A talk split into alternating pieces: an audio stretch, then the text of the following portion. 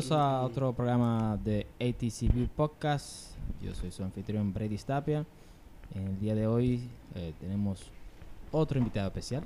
Muy buenas, con ustedes Luis Miguel Santillán y acompañándonos también nuestro hermano Edison Peña Parra en otro episodio de ATC View Podcast. Muchas gracias como siempre por su sintonía. Y nuestra persona de hoy es el señor Héctor Elcadur Acosta, un controlador del tránsito aéreo de la República Dominicana con 23 años de experiencia, de los cuales 10 años en la control de torre, 3 años control manual de aproximación y 10 años en el control radar actualmente en la posición. Bienvenido, Elcadur. Eh, muchas gracias por la invitación y gracias por, eh, por permitirme ser parte de, esta, de este episodio. Siempre, siempre cabe destacar que el CADUR ha sido, ha, sido representante internacional de la IFATCA, de los controladores eh, de República Dominicana y también formó parte de la edición de la eh, revista internacional The Controller. Actualmente también fue, es eh, el creador de la conocida banda de los controladores dominicanos llamada Callsign, que hasta ahora está haciendo muy buen trabajo, y también del equipo de fútbol de los controladores. Gracias. Bien, Cadul, bienvenido nuevamente a ATC Podcast. Este es tu espacio, el de todos los amantes de la aviación. Y queremos eh, tu testimonio como controlador de tránsito aéreo aquí en el Aeropuerto Internacional de Punta Cana. Eh, este aeropuerto que ha tenido muchas modificaciones a lo largo de los años y el crecimiento vertiginoso bastante acelerado en los últimos 15 años, por así decirlo. Eh, muy pocas conoce, eh, personas conocen en este país que realmente aquí en Punta Cana se maneja más del 60% de las operaciones totales del país, tanto llegada, salida, como sobrevuelo. Si tú no puedes dar tu, testimonio, eh, Cadur, eh, desde el momento que llegaste aquí, en qué año llegaste y cómo era el aspecto del aeropuerto a nivel de infraestructura y de tránsito. Yo he estado aquí en tres etapas. La primera etapa en que yo vine aquí fue como controlador de aeródromos. Duré un breve tiempo aquí.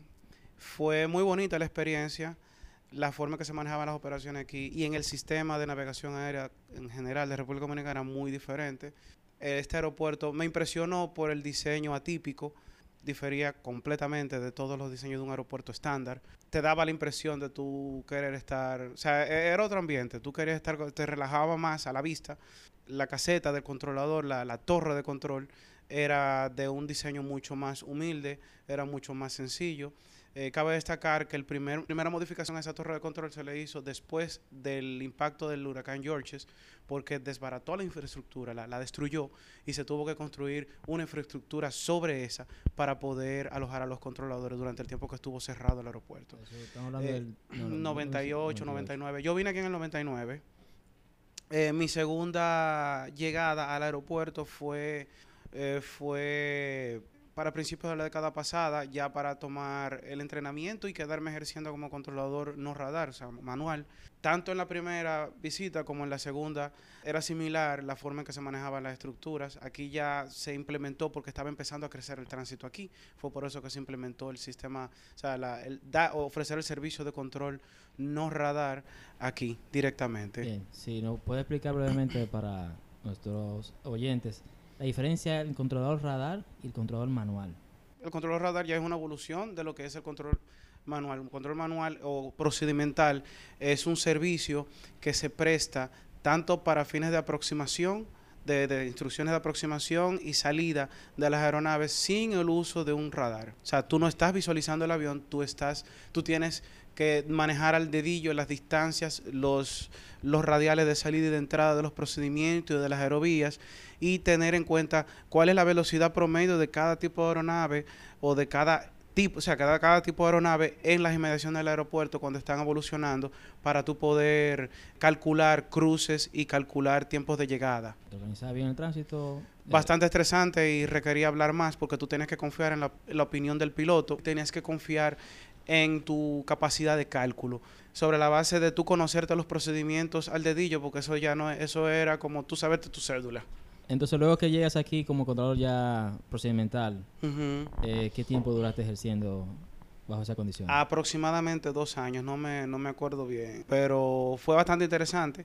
Cabe destacar que tanto en la llegada aquí como controlador de, de- de- de aeródromos, como inclusive en la, la- ya para la vez que viene como, como controlador radar, todavía hasta el otro día, hasta hace unos, hace pocos años, las operaciones aquí eran, no eran tantas como, como se manejan ahora. Sí, yo recuerdo cuando llegué aquí en 2011 que temporada alta era un promedio de, de 50 operaciones. Vamos, vamos a, vamos, y sí, hay que poner un, un detalle ahí, que para fines de la gerencia del aeropuerto de Punta Cana, ellos miden cantidad de operaciones a cantidad de llegadas. Exacto, solamente Para llegadas. fines de ATC, eso es el doble, porque los que salen hay que controlarlos. Entonces, cuando te- ellos te dicen tenemos 50 operaciones, son 100, sin Correcto. contar los sobrevuelos, que ellos no lo cuentan, pero que el controlador de aeródromo las, las tiene que manejar como las operaciones cautivas en los alrededores, como los helicópteros y todo eso, como los sobrevuelos que nosotros manejamos, que una aeronave que va en sobrevuelo de las Américas a San Juan, de, de Borinquen a Santiago, etcétera.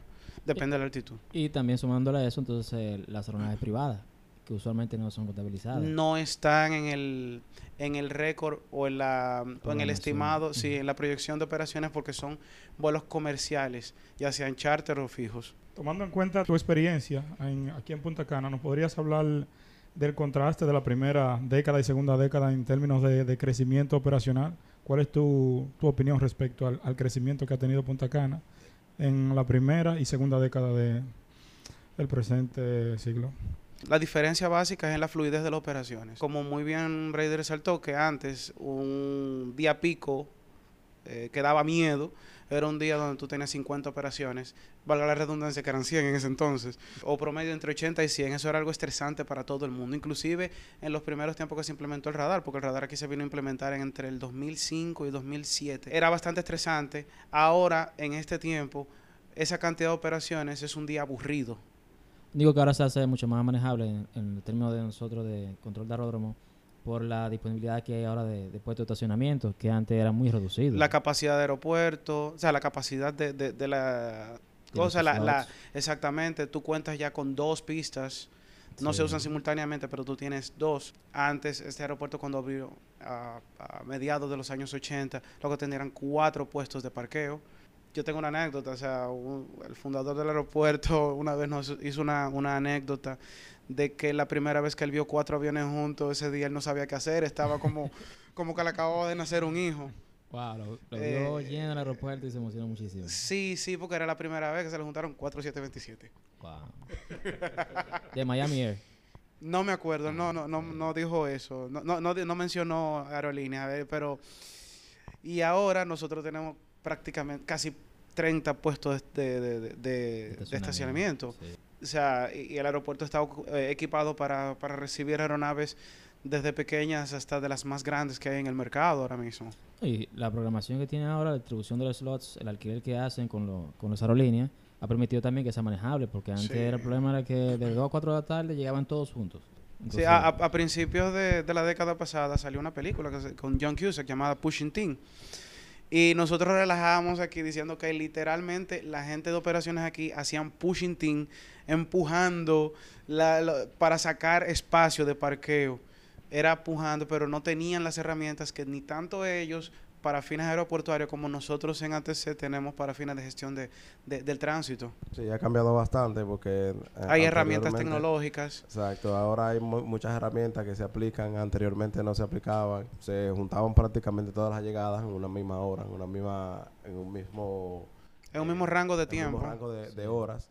Y, y eso entonces hacía que el trabajo de nosotros como controladores y el trabajo también de ellos como, como personal del aeropuerto sea un poquito más eh, fuerte en ese sentido. No, y- y- y tomen- eso ha cambiado. Sí, y toma en cuenta que, que se producían entaponamientos en todas partes. Tú tenías muchas aeronaves llegando. Yo me recuerdo, yo en radar ya con un par de años habilitado, que el que estaba en aeródromo me- a veces me decía, nada más cabe fulano. Y ese era en tu secuencia el número 4, el número 5, porque era mediano, que sé yo, que yo. Pero fulano y este están delante. No, pero es que es fulano el que cabe. Entonces tú tenías que hacer malabares. Entonces yo, te- yo tenía un entaponamiento en el cielo con las aeronaves en Y mi el espacio aéreo. tenía uno aquí, Eh, ¿verdad? rampa, pero también en el aeropuerto tenían un entaponamiento porque salía, llegaban tantos tan- o sea, ellos no tenían lo- el sistema, por ejemplo, de manejo de equipaje que tienen ahora. Era mucho más limitado, se dañaba con, no con frecuencia, pero estaba sujeto a dañarse porque tú estabas fundiéndolo con tanta gente que llegaba al mismo tiempo. Sí. Entonces se te entaponaba ahí y se te hacía un entaponamiento en, en el área del parqueo, porque entonces venían todos los tour operadores en, las- en los autobuses y hasta el estacionamiento del aeropuerto era mucho más limitado. ¿Y cuáles fueron los sistemas que se implementaron, tanto en las vías como de- del control de tránsito aéreo como en las operaciones del aeropuerto para apaciguar un poco ese, ese embotellamiento que se hacía en, en los días de las horas pico? Aparte de entrenamiento, Aparte de eso. aparte de entrenamiento, no tengo conocimiento exacto de cuáles son los sistemas que utilizan en el aeropuerto, pero sé que utilizan un sistema de gestión de slots para poder programar y reasignar los, los puestos de estacionamiento Sí.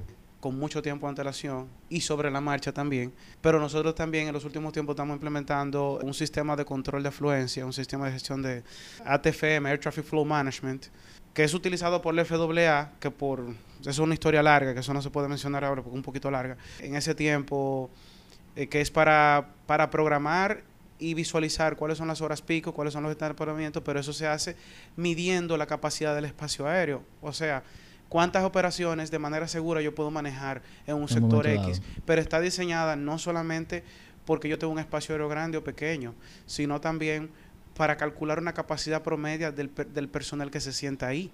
Cosa de que cualquiera pueda manejar esa cantidad de operaciones de manera óptima. Exacto, que es lo que Entonces, ya cuando tú estás sobrepasando eso, tú tienes un rango de protección en condiciones normales. Porque ya cuando hay pro- problemas de, qué sé yo, mal tiempo, huracanes, etcétera, ya todo cambia ahí. Entonces aquí se han implementado eso, aparte del entrenamiento, más controladores, tenemos estaciones de control mucho más modernas, como el centro de control. Ustedes en Torre tienen un sistema de información que en mis tiempos de controlador de aeródromo yo no lo tenía, que era el Bright, que es la pantalla, el monitor, para yo visualizar las aeronaves que están en las proximidades. En 2011, cuando yo llegué, solamente eran dos puestos de control, superficie y control de aeródromo. Entonces ya tenemos una configuración va más cercana a lo que es un aeropuerto de un país desarrollado. No, en los tiempos que yo era Sí. controlador, a veces tú tenías que hacer un pulpo. Sí, hay que hacer muchas cosas. Tú tenías que hacerlo todo, sobre todo cuando te examinaban, te ba- bajaban al otro y tú te quedabas solo con el supervisor atrás preguntándote de todo y tú como un pulpo y todo el mundo exigiéndote, respóndeme ya. A mí me pasó, eh, eh, aportando ahí una anécdota, fue que cuando yo trabajé aquí en 2011 al 2013 y luego salí por un periodo de dos años, cuando vine de visita en 2015 eh, a, a ver la terminal nueva, terminal Bravo, me dejan en la entrada que habitualmente yo utilizaba para acceder a la torre. Entonces me dicen, me quedo aquí, cuando voy buscando la puerta, no veo puerta, no veo nada, veo una pared y yo, ¿y por dónde entro ahora? ¿Qué fue? El- pasó un año y medio y ya el aeropuerto había cambiado totalmente. O sea, Sí, sí, sí. ya la terminal alfa no tenía el, el- el punto de acceso, no había una puer- la puerta de empleado que siempre estaba. Ya la torre de control no se accedía de forma habitual, caminando, sin tener que, que tener ningún requisito de identificación de un carnet del aeropuerto. Sí, eh, Es más moderno el aeropuerto, inclusive en diseño. O sea, se mantiene apegado al diseño original, pero no es exactamente lo que tú encontrabas, que eran columnas de, de, de palo, o sea, de troncos Exacto. y, y- y canas y eso. Cadul, antes de cerrar ya con este podcast, yo quisiera que tú le comentes un poco a nuestros oyentes sobre el torneo de fútbol de América Latina.